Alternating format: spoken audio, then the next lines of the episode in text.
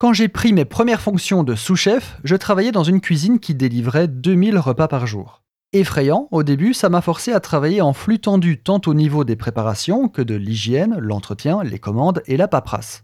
Nous étions 8 pour fournir 400 déjeuners, 1200 lunchs et 400 repas du soir.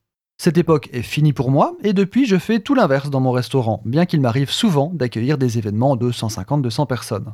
Bref, aujourd'hui je vais vous apprendre comment on cuisine pour 1000 personnes.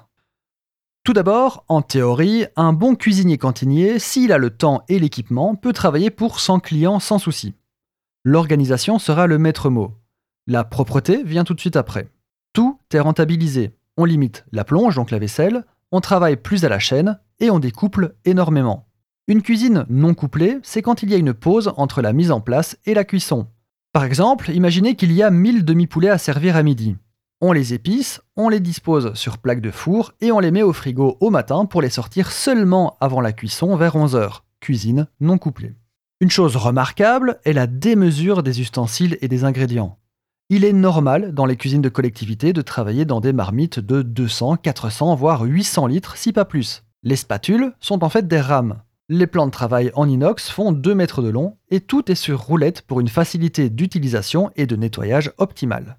Les sauteuses sont grosses comme des coffres de pick-up et les fours sont à hauteur d'homme. Vous pouvez rentrer à 8 personnes dans le congèle, même chose pour les frigos qui sont si énormes qu'on parlera plus volontiers de chambre froide. Les produits sont aussi démesurés, notamment l'épicerie. Les conserves font parfois 2 litres. Les bouillons se trouvent en seaux de 10 kg, la farine par 5 kg. Tout est plus grand, plus long, plus lourd. Les moyens de production sont donc adaptés et l'organisation est nécessaire. Bien sûr, on ne peut prétendre à la même qualité qu'un restaurant, bien qu'un bon cantinier motivé peut faire des miracles.